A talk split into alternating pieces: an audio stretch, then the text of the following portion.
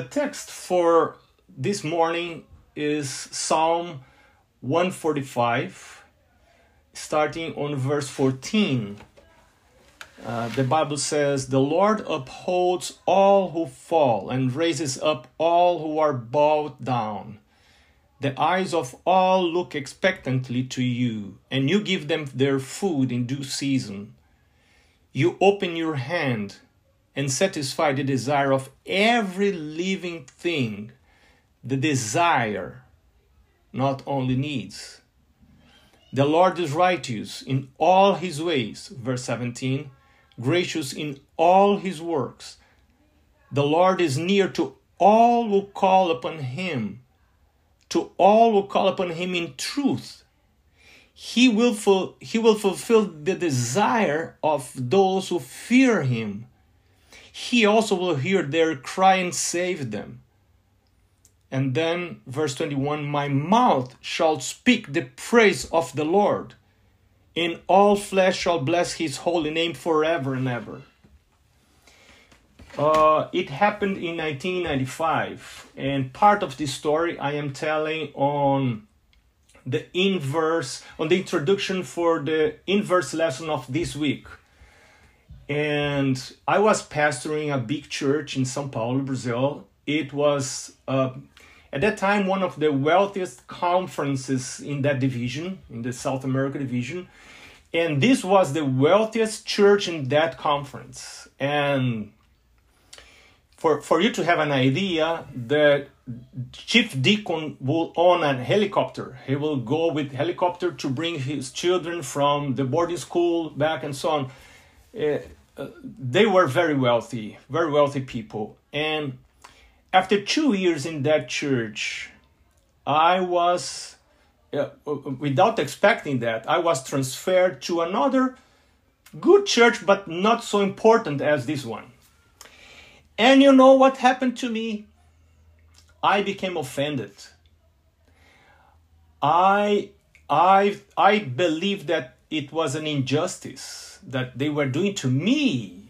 I was a so important person, you know. And they dared to remove me from my important position and they kind of lowered me and I became offended. I told Mari my version of the facts and I became very much offended. And Mari took my offenses and this is another story I have not time to tell, but only to give you the context. And you know, after being uh, for some days in the new district, and I was very much unsatisfied. Uh, I was not sa- satisfied with that place. I, I will have the same salary. I was still a pastor, but I was not happy. And God was working with me showing me something very important. I was not working to serve, I was working for the honor and not for the service. And God was showing me very clearly. But even though, even though seeing that, I was not able to change my feelings. So I started to pray for a miracle. And God brought that miracle in the format of uh, illness I was very sick and I came to the hospital, to the ICU, and I was about to die. I, am making short a long story. I was about to die, and and one night I understood in a very clear way that I will die, and I was struggling to accept. I was quite of bitter against God because um, I was not willing to die. So, but finally, I accepted the fact that I will die. And and then I said to myself, okay, I will die. I'll accept that. God will do the best. And God will take care of my wife. My daughters will be Uh, very small at that time, and I say my wife will marry someone else again, and that person, God will provide a good person for her, It's very difficult for a man to accept that, but I accepted that. And and they will take care of my daughters and I will leave it to God and I accepted and for the first time for the first time in my life I accepted the reality of heaven. Never before I have seen heaven so close to me as the time. Well, for by a miracle, I don't have time to tell that part also. I was healed, and from inside the hospital, I was called to be, for the first time, to be stewardship director in a conference far from that place. Very small conference, a beautiful place, Santa Catarina State it's a beautiful place. It's colonized by Germans and Italians. It's a nice place, beautiful beaches. Uh, uh, nature is marvelous. And then we moved from a uh, 22 million population city to a city with which now today is only 1 million um, people it's uh, small but very comfortable, very uh, well cared city. It's a good city, Florianopolis. So, but I was struggling with the idea of being a stewardship director, you know. But when you were about to die, anything else will be good.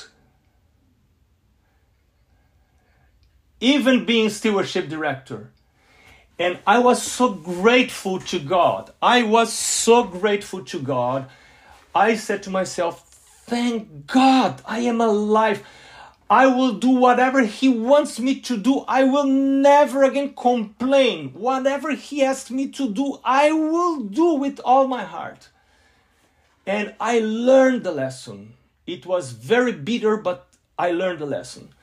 And so i started to work in that place and i said to myself what what do a stewardship director do? And then i started to pray and reading concepts on stewardship and praying and praying first god first thing god told me to told me to do he said you know you need to leave what you will preach. Unless you leave what you preach you cannot preach so at that time, our promise offering, which is percentage based proportional offering, uh, a proportion of your income, we call it promise. Our promise offering was 5% of our income. And this is another story because at that time, our country was facing a very difficult economic situation. And giving that offering and tithe and everything, we would not have savings. For me, to have savings is a value, is a something very important, is something we value. We cannot live without, no, no family can live without savings. But we were living paycheck to paycheck. And then when we moved to that place, to Florianopolis, Mari lost the, her job. So we will have less income. But then God was saying, you need to experience something, you need to live a miracle. You, unless you do that, you will not be able to preach about stewardship. So God impressed us to double our promise offering, which means we went for, I talked to Mari, he, she accepted that. So we doubled it. We came from 5% to 10%. But then you cannot imagine because the allowances on this new conference were lower. And some allowances that are suggested by the working policy they will not follow because they will not have money. So my income was less my was jobless and then we decided to double our promise offering. You can imagine what happened we will we never uh, we, we, we will never be without food but but other things, you know, we will not have money to purchase clothes, anything else, no vacation, anything else. And pray for every single expense, before any single expense. And we were really living by a miracle. Month, every month, we will need miracles from God in order to survive. And God was sustaining us. God was sustaining us. Then it happened. Now the story will start. Mari, yeah, Mari like got crazy. And sometimes our spouses got crazy, get crazy. And she got crazy. And and and she started to say, We need to purchase an apartment. And I said, What? We need to have an apartment. We do not own anything. One day we will retire and we have nothing. And you, you need to do something. And I said, To do what? We don't have anything, you know, you know, our reality, I can show you. It was like she was blind. She couldn't understand my what I was saying. And she was bothering me, bothering me every day, saying, We need an apartment. We need to purchase something. We need to have a property. And I said, Are you kidding? Uh, can you, can you not understand what is happening in our life? And she was bothering me in such a way that I started to pray about that. And I said, Lord, you know what she's saying? It's ridiculous. We don't have even money to sometimes to purchase the food we want and now she's asking us to have an apartment. That's ridiculous. How can i deal with that? And i was praying about that and then god said marcos you know i'm the owner of the world. I'm the owner of the universe. Who told you i am not able to give you an apartment? Don't you believe that I can give you, I am the owner of the universe. I can do everything if I want, if it's good for you. So why don't you pray to me about that? And I was so shocked, so surprised with that revelation. I said, Lord, I, I must learn how to believe in you, how to trust you more. I, I cannot trust you enough. But teach me how to trust you. Then I started to pray about that. And I said, Mari, Mari, now it's making sense to me what you're saying. And actually, I was crazy. She was good, you know. And and I said, okay, I understand what you're saying. Let's start praying for that. And she said, no, not only uh, pray is not enough. You need to do something. So on Sundays, I started to, she started to purchase uh, news, newspaper, and looking for apartments for us to purchase. You know, sometimes in, in some occasions, I would say, I am, I, am I crazy or not? What, what are we doing here? And she started to look for apartments. And then I said to myself, you know, I will look for apartments and I believe that God may bring the money, but if he does, he does not bring the money, at the last moment I will say, "Oh, I'm so sorry. I, I am not able to purchase. We run out of money and we don't have money." But in Brazil, things are uh, quite different from here because uh, pastors do not receive a lump sum of money to live. They receive um, a stipend and then the church pays their rental for each one. And and like the value of rentals are quite different from one place to another the church will pay just the price of the rental where you live.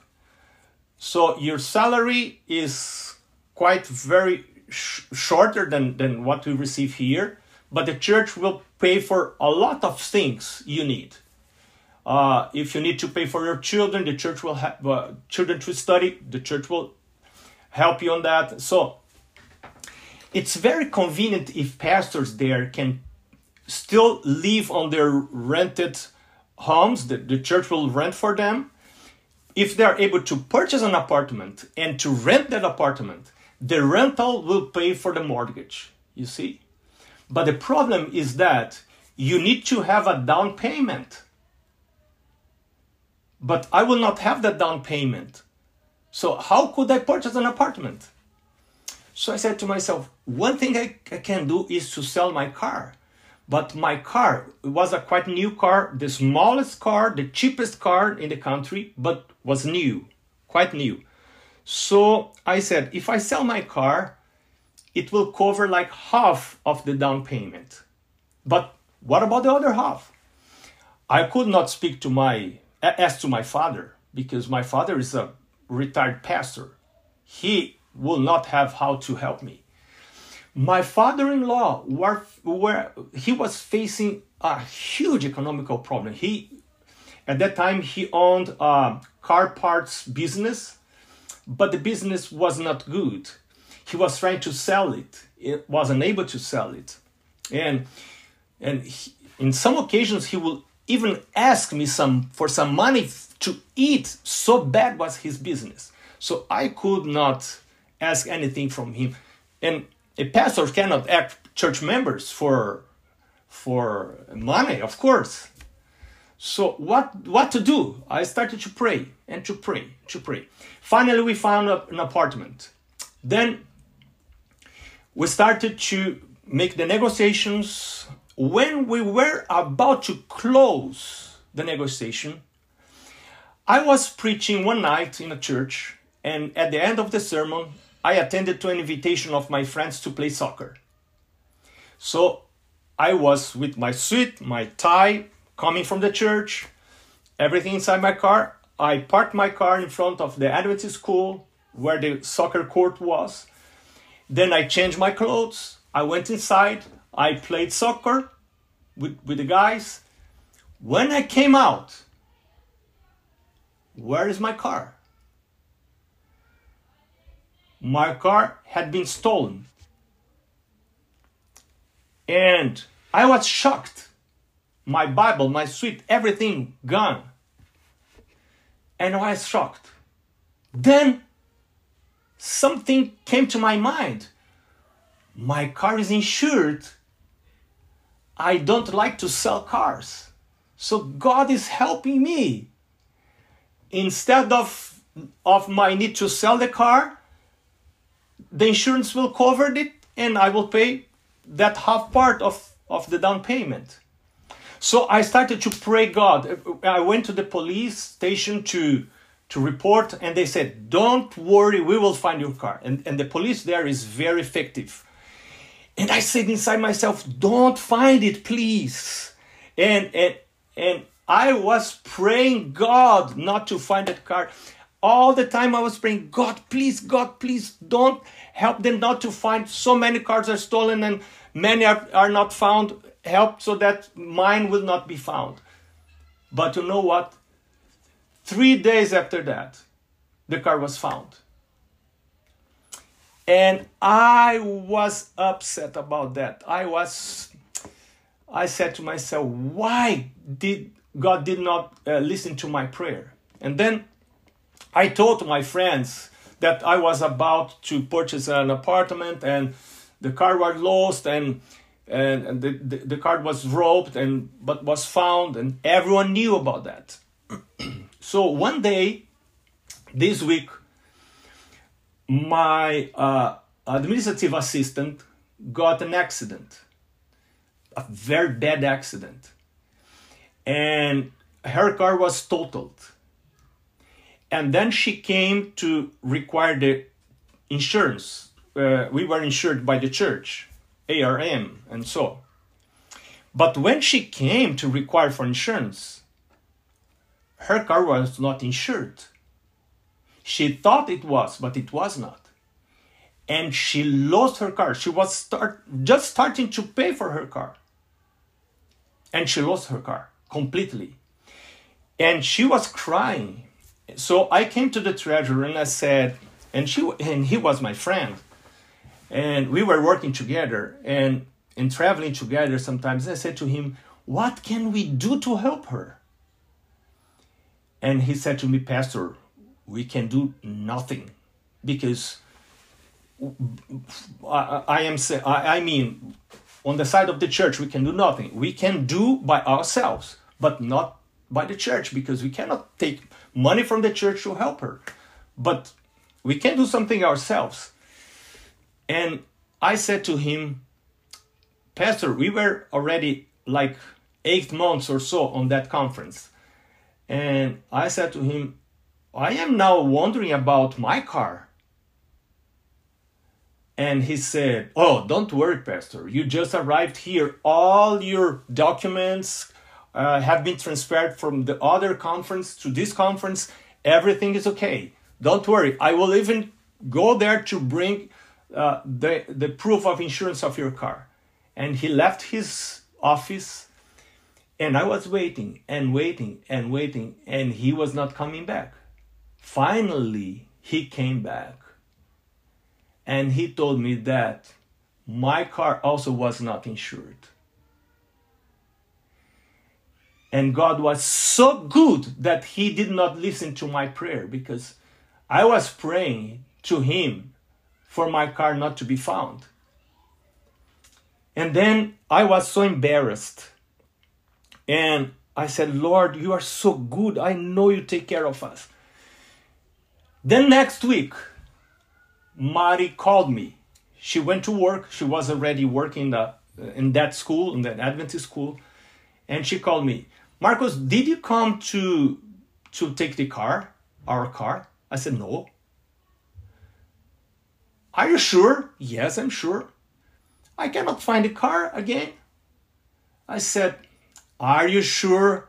Because it's very common for her not to be able to find a car when she parks the car somewhere. So finally, we it came to us that the car was stolen again.